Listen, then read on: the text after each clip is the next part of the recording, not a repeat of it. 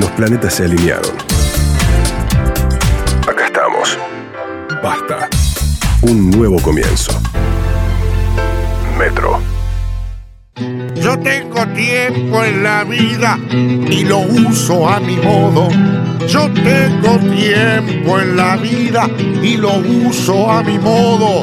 Hoy los amigos de Ted lo hablan en basta de todo.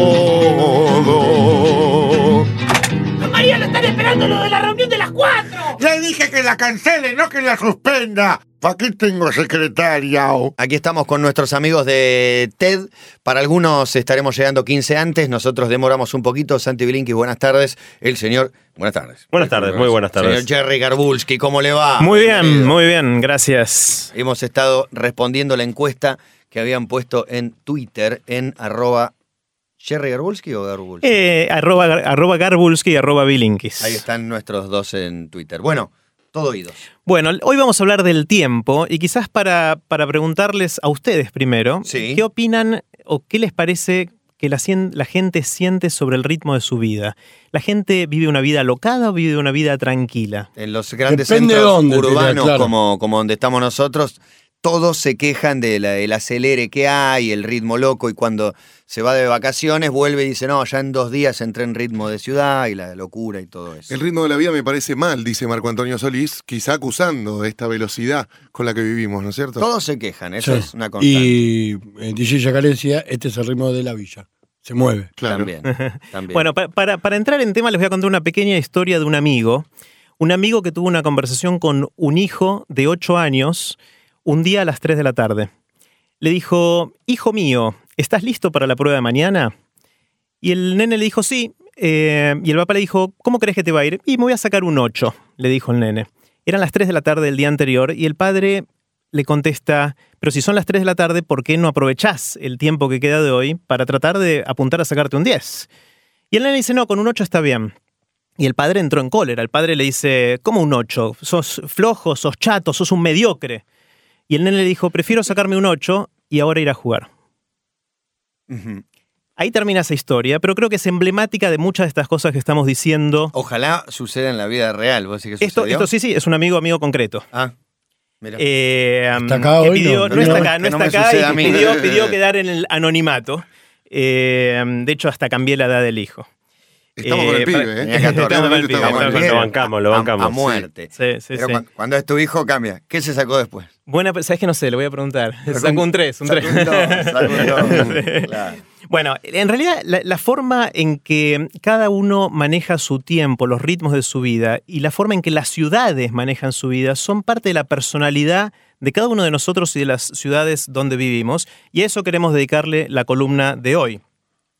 Eh, uno podría decirse, bueno, ¿cómo medimos esto de la velocidad y del ritmo en, en una ciudad? Y hay un señor que se le ocurrió una idea de cómo hacerlo. Este señor se llama Robert Levine y a fines de la década de los 90 diseñó un test para medir el ritmo de las ciudades. Y el test tiene tres cosas.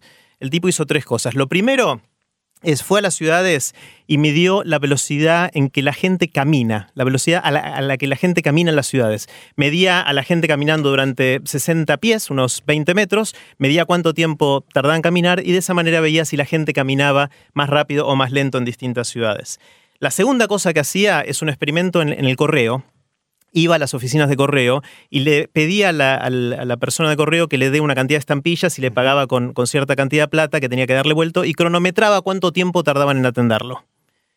Eso también como una, una medida Por favor, que lo has De- hecho escondida. de los ritmos de la ciudad. Y la tercera cosa que hacía, que esta es, es divertida, Sí. es iba a los bancos del centro de la ciudad y se fijaba si los relojes públicos en los bancos estaban sincronizados o no.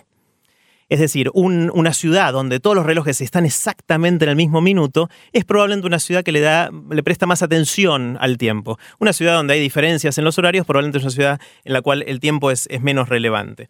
Eh, Acá, él- acá es menos relevante. Acá parece. probablemente sí. Eh, él hizo esto en, en 31 ciudades en, en todo el mundo. Eh, los resultados están con mucho detalle en, un- en nuestro sitio de internet, en core.to barra tiempo, core.to barra tiempo. Ahí pueden ver este link y, y unos cuantos más, pero nosotros acá les vamos a ir contando. Resultó que los países más rápidos donde la gente se mueve más frenéticamente, donde el ritmo de la vida es más intenso, son países como Suiza, Irlanda, Alemania, Japón, Inglaterra, eh, Italia. El ritmo de vida es alocado. Alocado. La gente va a mil. Los países más lentos, México, ahorita, claro, ya va. I- Indonesia, Brasil, Tutubain. No, Brasil es una cosa Estoy ya conmigo. espectacular. Eh, Vas al banco, te atienden Bermuda. Sí, sí, y bueno, cerramos, para que cerramos dos tranquilo, pues está en Bahía, me Fíjate, dijeron. claro, Bahía, de vagar, de de vagar. de vagar. Bueno, lamentablemente Argentina no está en ese país, no vinieron a Buenos Aires o a ninguna Como otra siempre ciudad. aclaramos el promedio, ¿no? En Suiza van rapidísimo, pero hay en una Hay una- montaña donde viven a dos por hora. Claramente. Y en Brasil van muy lento, en San Pablo te, te pasan por encima. Por supuesto, por supuesto. Como Argentina no estaba en la lista de este señor, eh, dijimos, ¿qué podemos hacer nosotros? Y ahí hicimos la encuesta, la encuesta que muchos contestaron. De hecho, 679 personas contestaron, que está espectacular. Así que gracias a los que contestaron. Es interesante que la gente que contestó es súper variada. Hay gente de 15 provincias del país, hay gente de todas las comunas de la capital federal, de 23 partidos del Gran Buenos Aires. Eh, hay más hombres que mujeres y el promedio de edad fue 30 años. Para darle una idea del tipo de gente que, que respondió esta, esta encuesta. ¿no?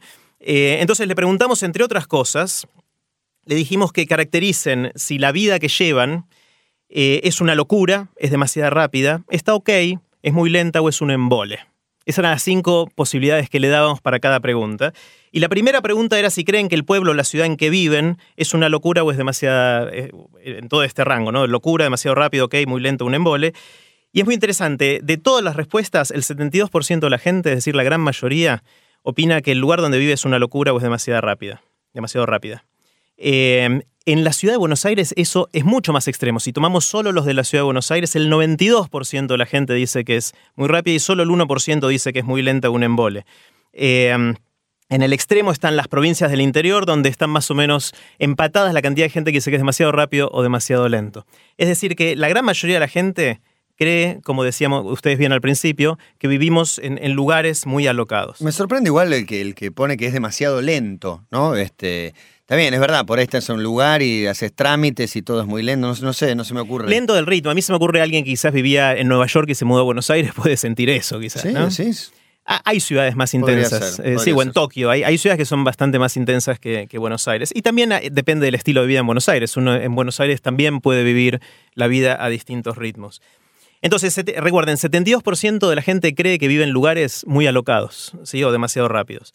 Sin embargo, después le preguntamos el ritmo de su vida personal. ¿Cómo creen que es su vida personal? Y ahí el 51% de la gente cree que la vida es una locura o demasiado rápido. También sigue siendo un montón de gente, más de la mitad más de la mitad. cree que es eso, pero es menos que la gente que cree que la ciudad es una locura, ¿no? Con lo cual, eh, de alguna manera, ahí entramos en, en esta sensación de que buena parte de la locura la ponen los demás, no yo. O sea, no soy yo el culpable de la, de la- locura y de, cómo vivimos nuestras vidas, sino el entorno en el, en el que vivo, ¿no? Eh, sin embargo, cuando le preguntamos sobre la vida en la casa o la vida social, ahí no sienten que esté demasiado desbalanceado. La, la mayor parte de la gente dice que está ok con, con eso, ¿no?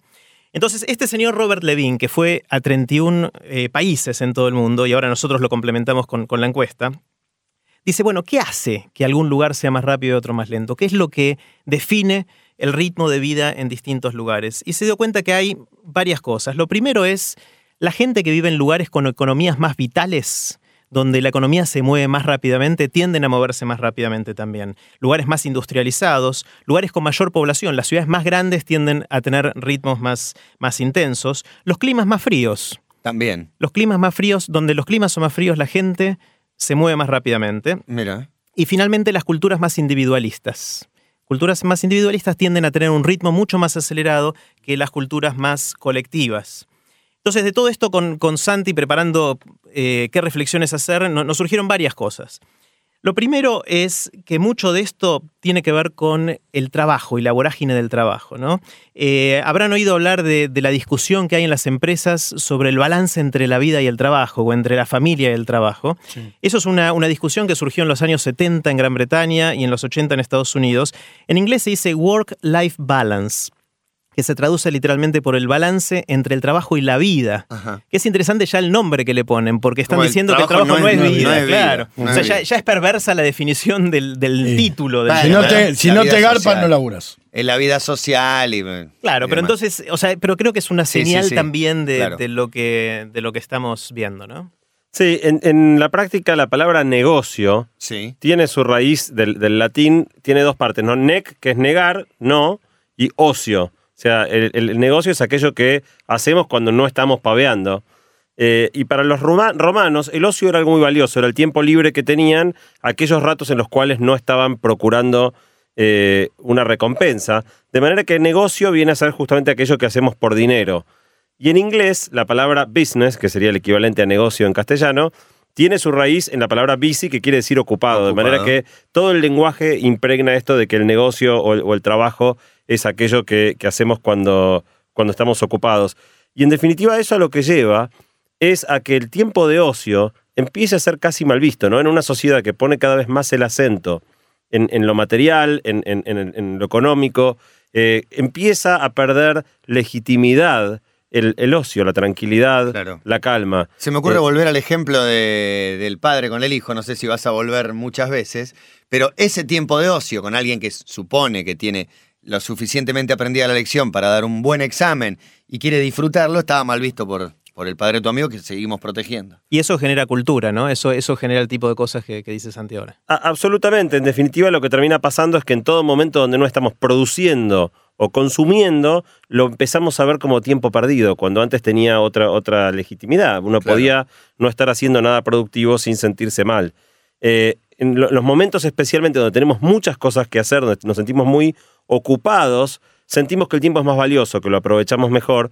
Y en definitiva, eso es lo que termina haciendo que aumentemos más y más nuestro ritmo de vida, porque no nos permitimos esos ratos de utilidad, de ocio, y nos enfocamos demasiado en el negocio y mantenernos ocupados.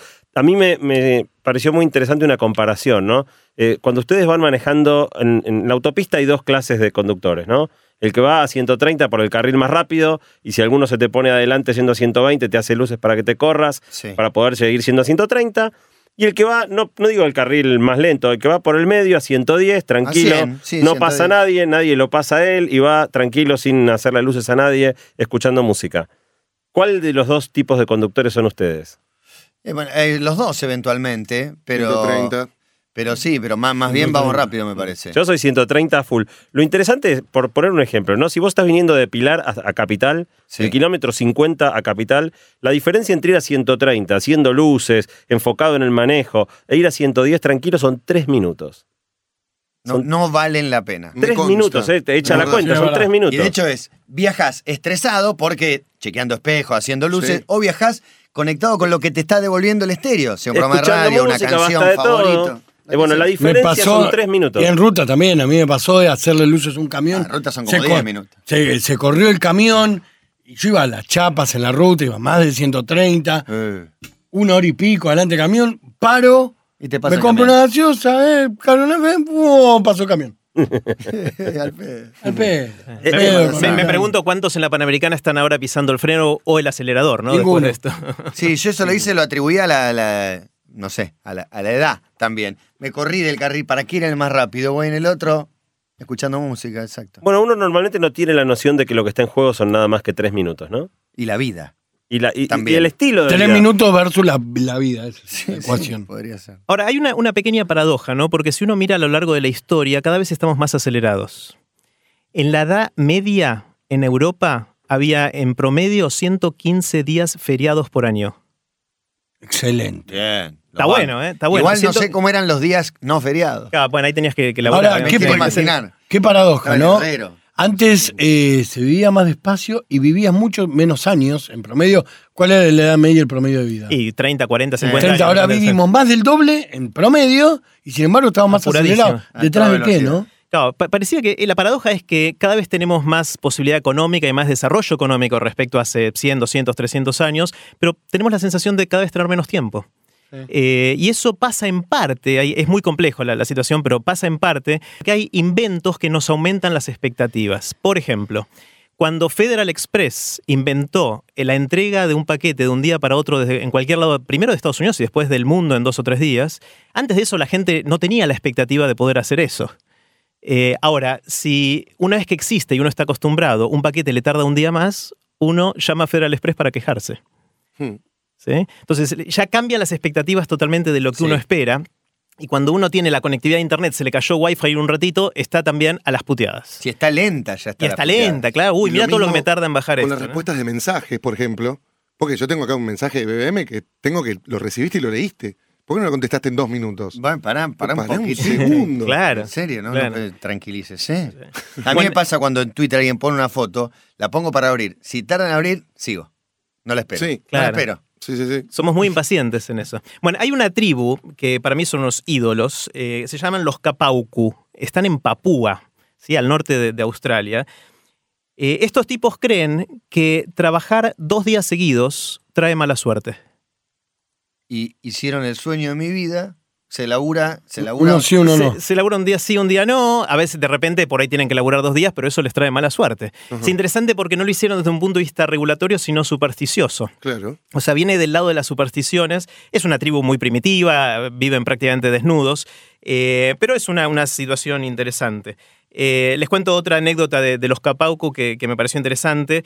Eh, son capitalistas a ultranza. A pesar de ser una tribu primitiva, tienen una moneda de cambio que son unas, unos caracoles pulidos que ellos usan para, para pagarse en distintos tipos de servicios entre ellos. Y hay algunos que son más ricos, otros más pobres. Son muy caracoles, capitalistas. No, no, no, no, Eh, no, la gente, la gente tiene más caracoles o menos caracoles, más Sí, guita o menos sí, sí. guita, digamos. Eh, y por la cultura ellos eh, lo prestan. Ellos, cuando vos juntás muchos caracoles, se los prestás a otros para que puedan vivir mejor. Está prohibido el cobro de intereses. Culturalmente no cobran intereses y lo que le dan a cambio los que reciben el préstamo es lealtad política. Eso Tomá, quiere decir que si vos tenés mucha político. guita, si vos tenés mucha guita, podés dar caracoles y a cambio de eso transformarte en líder político. Y ahí los acá. Bueno, pues, La eh, Eso yo no lo dije, digamos. Eh, pero es interesante. Los líderes son los que más guita tienen, de alguna manera, y que más guita prestaron. Sí, Bien. aparte es interesante también que en una tribu que vive con otro tiempo, con otra medida de tiempo, la moneda de intercambio es un caracol. Claro. No, no ah, está muy bien, está, bu- está buenísimo. Bueno, y una cosa más de los Capauco, y es que si vos haces mucha guita y no la prestás, eso está visto muy mal socialmente y la gente puede venir y. eh, sin ni- no, no, sin ningún problema, asesinarte. ¿Dónde quedan los Capau? Hasta, hasta este momento yo Papúa. decía, un par de locos se van a vivir allá con el Claro, no, yo dudo, este después, de esto, no después sé. de esto es más complicado. Es ¿No hay en? Papúa, en Ah, Papúa, ok. al norte de, de- de Australia, en Oceanía, digamos. Sí, ¿no? la línea de cambio Eh, de horario está Se ahí. se la deben bancar un poco. Bueno, calculo. Cherry, medio tenemos mucho veo. por delante. No sé si poner el freno acá o si quiere seguir un tranco Una, más. una cosita más, Dígalo. nada más. Otra diferencia cultural importante que, que les decíamos es que las culturas individualistas tienen un ritmo mucho más acelerado que las culturas más eh, colectivas. Y un caso que a mí me encanta es el, caso de eh, India. En muchos lugares en India, cuando uno va a visitar a un amigo, es muy común llegar a la casa, que se sienten, te sirven té, y por ahí está sentado una hora mirándose callados. Imagínense ustedes ir a visitar a un amigo no, acá ahora, o sea, eso no algo. sucede.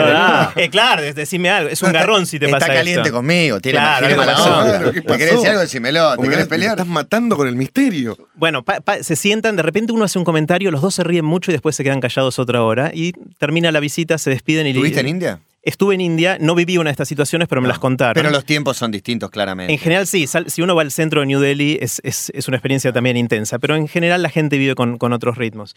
Eh, en general esto pasa porque en las culturas más individualistas es una cultura del logro, del logro individual, donde uno logra cosas y por eso es reconocido. De carreras. de carreras.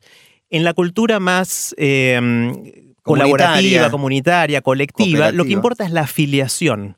Uno valora lo que está haciendo con su vida de acuerdo a sus vínculos, a cómo está con otra gente. Por eso los ritmos tienden a ser muy distintos. Bueno, pensaba en esto de las sociedades más individualistas. Se me ocurre como el paradigma de la sociedad individualista de Estados Unidos, siempre que fomenta mucho también, ¿no? Hay una cultura también del individualismo y por eso siempre decimos el insulto más grave que te pueden decir es loser. ¿No? Es que sos un perdedor y que no realmente no te realizás como persona como debería. Claro, estamos hablando del ritmo que llevamos de vida, de los tiempos que tenemos, de por qué corremos tanto. No todos creen que corren mucho. Hay ciudades que tienen un ritmo más alocado que la nuestra, pero la nuestra, por más que no esté en ese ranking, igual califica entre las más alocadas. Estaría seguramente entre ellas. También le preguntamos a la gente cómo se veían respecto a sus amigos cuando Ajá. hicimos la encuesta. Eh, para ver cuál es su inserción social de alguna manera. Y resulta que la mayoría de la gente cree que come, camina más rápido que sus amigos. Es decir, que cuando está comiendo termina de comer primero y que cuando va caminando en la calle sus amigos le dicen, che, baja un cambio que, vas muy rápido. Eh, también la gente cree que se irrita más con las esperas que sus amigos, que, cuando tiene que esperar eh, haciendo colas o alguna otra cosa suele irritarse mucho. Pero por otro lado creen que a los amigos de ellos tienen que bajar un cambio más que ellos, es decir, que tienen que en su vida parar un poquito la, la mano y, y no, no, no tener una vida tan Todo, lo alocada. ponemos todo afuera. ¿Cree que. Argentina es un país corrupto? Sí. ¿Cometió un acto de corrupción? No. No, exacto. 100% dicen que no y todos dicen que este es un Sí. país corrupto, ¿no? Eh, como también el tema de la bocina. Todos dicen que son sus amigos los que tocan más bocina al auto que está delante y que va lento, ¿no? Eso genera la, historia de que todos creen que los que manejan más rápido que yo son unos inconscientes y los que van más lentos son unos imbéciles, ¿no? Es esa sensación de que yo soy el único que hace las cosas más, más o menos bien, ¿no? Entonces esto también nos da una sensación de cómo la gente se, se compara con, con sus amigos. Sí, todo otro tema interesante respecto del manejo del tiempo tiene que ver con la puntualidad y la impuntualidad, ¿no? ¿Ustedes son puntuales o impuntuales? Mm, Antes muy impuntual, ahora menos. Yo soy puntual. Yo soy muy puntual. E- Es gracioso como en general la gente es muy consistente en eso en la vida. O es puntual o es impuntual y rara vez el puntual llega tarde o el impuntual llega en horario. Y esto es una, una característica cultural que tiene mucho que ver con los estilos de cada país. De hecho, este señor Robert Levine, el que hizo el estudio de las ciudades, cuando estuvo en un momento de paso por Brasil, eh, se quedó muy impactado porque él tenía que dar una clase de dos horas y en su clase de dos horas hubo varias personas que llegaron una hora tarde. Y no es que llegaban una hora tarde diciendo, perdón, se me, me atrasé. No, era algo absolutamente normal y aceptado en la cultura del lugar que el tipo estaba visitando, pero el tipo que viene de Estados Unidos, que es un país mucho más puntual que Brasil, se, se volvía loco. Eh, y una de las observaciones que, que hizo, eh, comparando a diferentes personas, es que uno de los cambios más difíciles cuando uno se muda de país, si te mudas de un país puntual a un país impuntual o viceversa, es una de las cosas en las que es más difícil ajustarnos a una cultura diferente. Y yo creo que sí, las indicaciones en Brasil son de aquí a poco.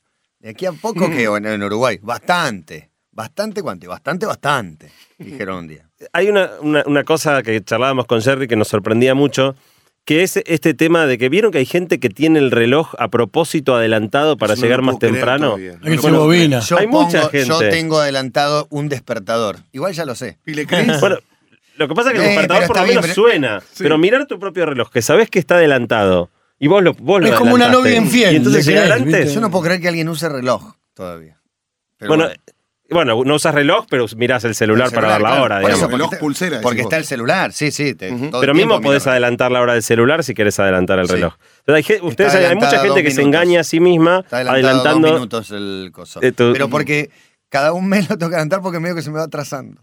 Entonces, como para que nunca esté atra- atrasado, no quiero porque llego tarde. Bueno, en TDX Río de la Plata nosotros somos unos obsesivos absolutos de la puntualidad. De hecho, todos los eventos arrancan, si están convocados a las 9, 9.0000, arrancan y nos, nos enorgullecemos mucho de eso. Eh, y en definitiva, la puntualidad también tiene que ver con un tema de premios y castigos, ¿no? En la Argentina es bastante común. La Argentina es un país ni tan impuntual como Brasil, ni tan puntual como Estados Unidos, pero tirando impuntual. Es bastante común que uno acá, si tiene que como, eh, hacer una invitación, invita a las 9 para empezar 9 y media. Nueve, nueve y media te dicen. Nueve, Exactamente, nueve como si hubiera un margen, ¿viste? Y en definitiva, cuando uno invita a las 9, convoca a las 9, pero arranca a 9 y media, ya sabiendo que la gente es impuntual, el que cumple, el que es puntual y llega a las 9, tiene una penalidad, se come media hora de espera, y el que llega a las 9 y media recibe el premio de que arrancó justo cuando él estaba llegando. De manera que, en definitiva, lo que hacemos sistemáticamente es premiar al impuntual y castigar al puntual. Por eso es tan importante, y por eso somos tan obsesivos en TDX Río de la Plata, si vos decís a las 9 y arrancás a las 9, premiás al puntual y castigás al impuntual, y de La alguna manera contribuís a, a- a- a modificar la cultura. Bueno, una de las cosas que se estudia bastante también es el impacto en la salud eh, de todas estas cosas, de, de los ritmos. Y resulta que la personalidad más propensa a tener problemas eh, coronarios, es decir, riesgo de, de ataques cardíacos en el corazón, Sí. es la, la gente que es impaciente, la que tiende a caminar más rápido, que come más rápido, que hace dos cosas a la vez, y la que está, el que está orgulloso, lamento Santi, de estar siempre puntual. Eh, yo en Yo realidad también todas, estoy. todas. Bueno, así que estamos preocupados con Santi y vamos a hacernos chequear el, el corazón por, por las dudas. Hicimos más preguntas en la encuesta. Eh, le preguntamos a la gente si estaba más ocupada o no que el año pasado en esta misma época. Y es interesante porque el 56% de la gente que respondió dice que está más ocupado que el año pasado, el 27% dice que está más o menos igual y solamente el 16% dice que ahora está menos ocupado que hace un año. Y nos preguntamos con Santi si esto es verdad o si es que el dolor de estar muy ocupados ahora y la tensión que nos produce es algo que estamos viviendo en carne propia y por lo tanto lo tenemos más vivo que el recuerdo de hace un año que quizás de a poquito se va desvaneciendo. Pero en todo caso eso es lo que la gente siente. También la gente eh, dice que duerme poco, en promedio la gente que contestó duerme seis horas y media, salvo en el interior del país donde se acerca más a siete, siete horas y media. No sé si es poco. ¿Seis horas y media es poco? Eh, Depende para quién. Sí, depende, mucho de la, la gente mayor tiende a necesitar menos horas de sueño, eh, pero en general dicen que el promedio de lo que habría que dormirse entre 7 y 8 horas, eh, quizás esto está un poquito por debajo, salvo en el interior, eh, aunque no nos queda claro si es porque duerme más de noche o se pega en una siestita en algún momento. ¿no? Perdón, ¿y la gente mayor duerme menos porque necesita descansar menos? No Porque sé, tiene pero- O se acerca la dormida eterna. Para mí duerme menos porque no puede dormir más. No lo elige. Le gustaría. pero No sé los por qué. Claro. Buena Sí, hay- pregunta. Hay, no un sé. chiste de humor negro que dice que cuando una persona muy mayor va caminando muy lentamente, no se entiende por qué no se apura si le queda tan poco tiempo. Claro. Eh, um, bueno, otra, otra gran área, otra gran área del tema del tiempo es cómo estimamos el tiempo. Eh, no sé si les pasa a ustedes, pero la mayor parte de la gente dice que a medida que va creciendo en la vida, siente que el tiempo pasa más rápido. Un año de cuando teníamos seis años era una eternidad, o un día tardaba un toda una tarde jugando a los seis años era una eternidad, y ahora pasa medio volando. Yo lo siento, no sé ustedes si Sí, sienten lo sí, mismo. sí, sí, sí, vuela, vuela el tiempo. Hacemos siempre el chiste acá, vuela la semana, ya es jueves, vuela el mes, vuela el año. Sí, siempre te parece que vuela. Eh, hay, hay distintas formas de pensar eso. Hay gente que dice que eso es porque un año vivido a los 5 años es el 20% de tu edad, mientras que un año vivido a los 30 es solamente el 3% de tu edad. claro. Eh, de alguna manera, cada recuerdo nuevo es menos respecto a todo lo que ya tenemos acumulado cuando somos más viejos, y quizás por eso eh, el tiempo nos pasa más rápido. También está el desafío de estimar tiempos cortitos. Y si yo les digo a la Julián Wage, estimen un minuto, como él hacía en, en su programa en la tele, eh, hay gente que tiene más habilidad o menos habilidad de, de poder hacer eso, pero en general los seres humanos somos muy malos, muy malos estimando este tipo de, de cosas.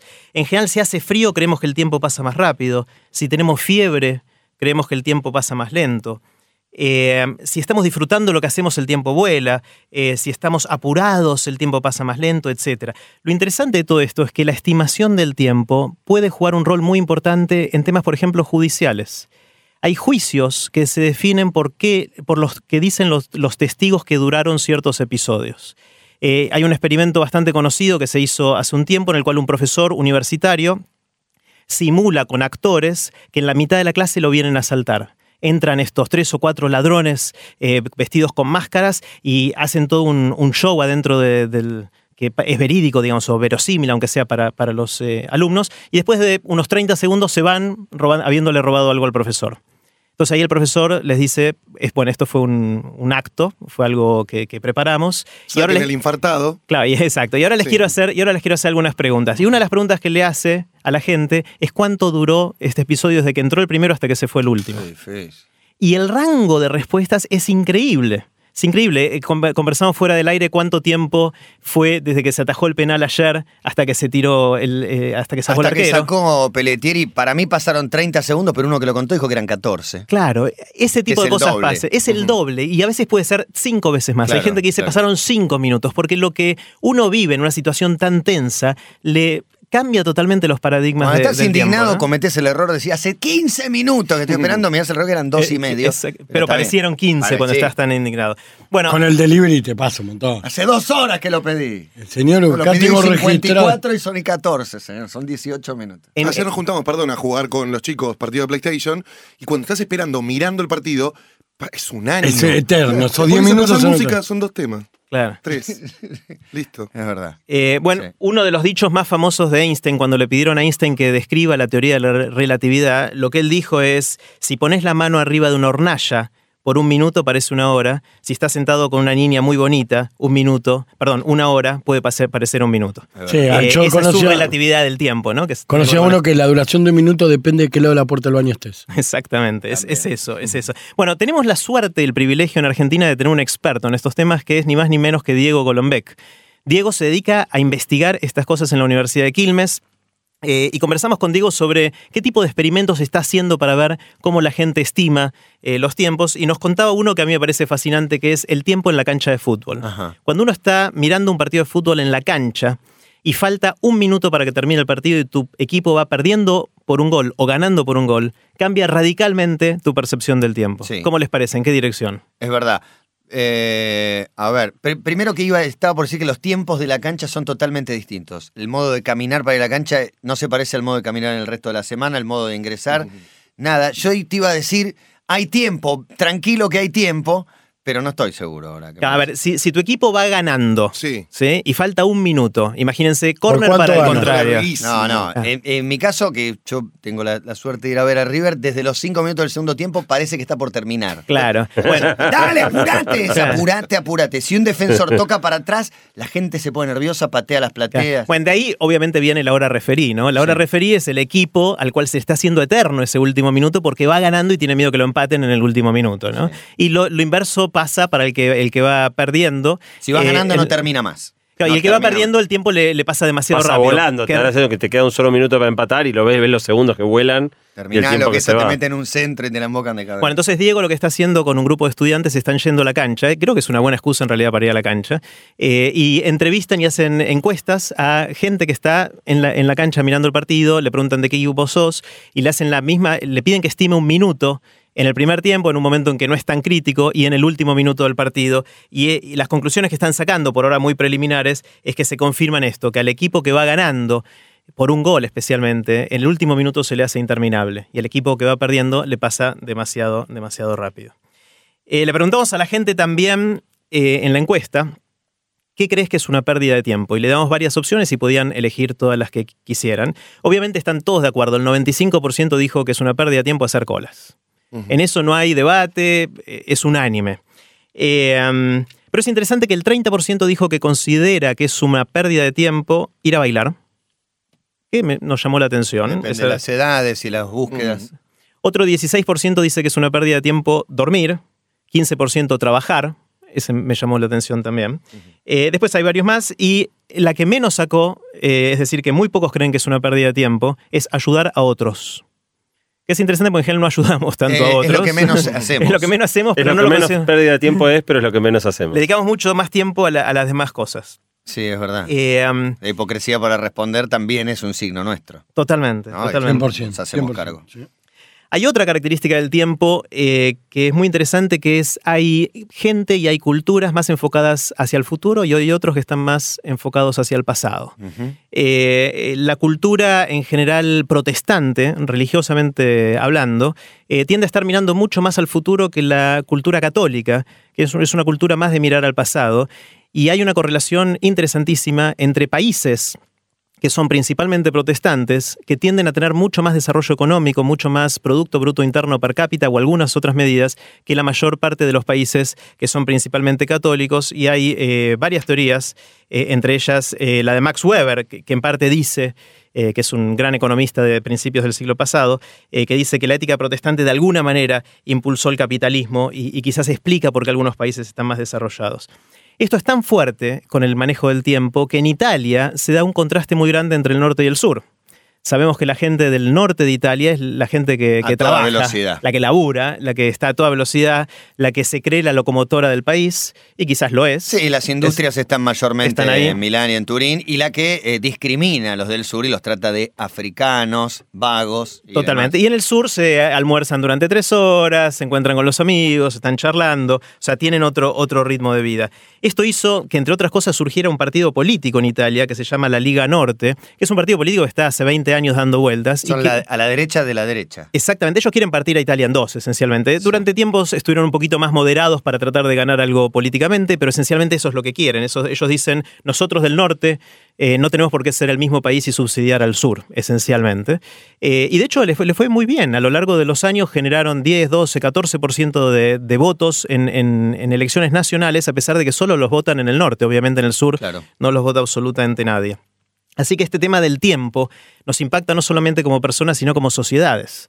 La forma en que miramos y que vivimos el tiempo es algo que es muy definitorio en nuestras, en nuestras culturas. Hace poquito, no tan poquito, quizás hace unos años surgió lo que se llamó el- en inglés el slow movement, que es el movimiento lento. Es esta Ajá. idea de que la vida hay que vivirla más lento.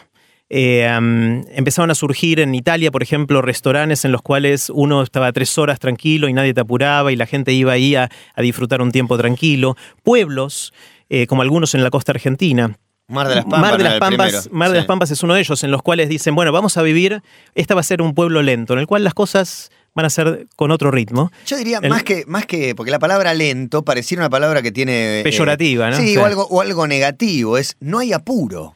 Claro, es- Más que lento es, no estamos apurados por, por correr y llegar antes que no se sabe qué. La idea principal es disfrutar lo que está pasando ahora. Claro. No estar tan metidos en qué viene después, sino decir, disfrutemos lo que nos está pasando ahora, que está bueno.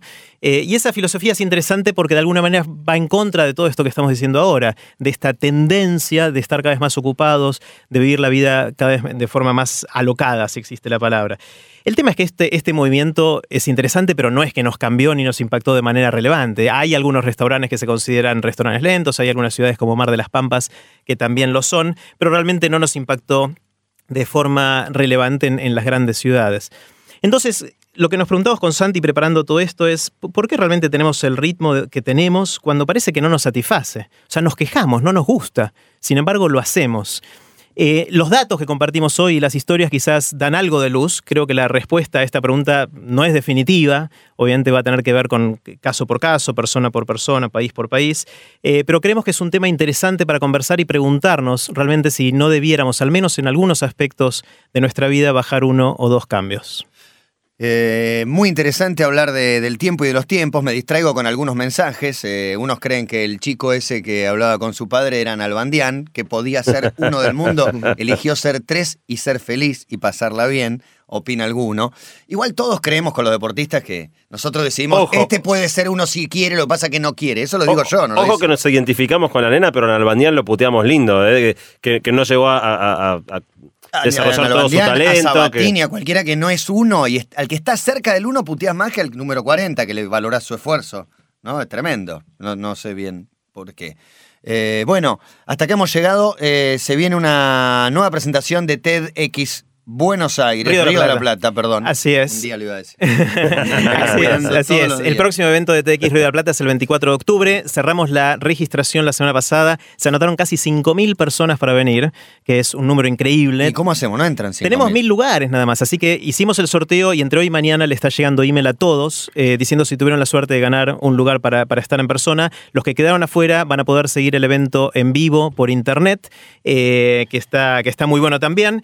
Eh, y también queremos contarles que, eh, no sé si todos saben, pero TDX Río de la Plata es una organización sin fines de lucro en la que los que trabajamos, entre ellos Santi y yo, eh, lo hacemos como voluntarios.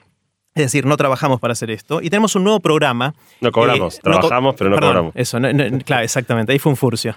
¿De, de qué se financia TED? Hay uno que lo pregunta todos los días y pareciera. Cuéntelo. Te- Tenemos sponsors, eh, son empresas u otras organizaciones que creen en lo que estamos haciendo y que nos apoyan económicamente para poder hacer estos eventos gratuitos. Pagan los gastos, que significa toda la logística de es un evento carísimo grande. hacer un evento de estos. O sea, Claro. tenemos un montón de proveedores a los cuales hay que pagar. Los proveedores no lo hacen de onda. Sonido, luz, alquiler de un lugar, gente que trabaja, de todo. Además de los voluntarios.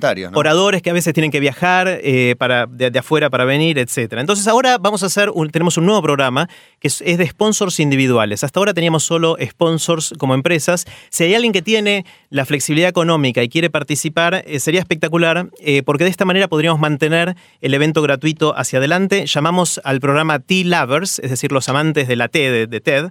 Eh, y, creemos que son gente común que pueda tener un poquito de plata y que pueda eh, ayudarnos. Eh, la idea es que hacen un aporte y como agradecimiento eh, les damos la posibilidad de asistir al evento el 24 de octubre. Reservamos 200 lugares del evento para, para los T-Lovers, para los sponsors individuales y también otras sorpresas que preparamos para reconocer a esta gente. Así que si tienen ganas de ayudarnos a que esto siga gratuito, siga siendo gratuito, entren a txriodelaplata.org y ahí se van a enterar todos los detalles y el 24 de octubre los esperamos, ya sea en persona en el evento o a través de internet eh, para seguirnos en vivo. Bueno, a Jerry Garbulski, orador de esta, de esta jornada, gracias, como siempre, muy interesante. Santi Bilinki, nos encontramos la próxima.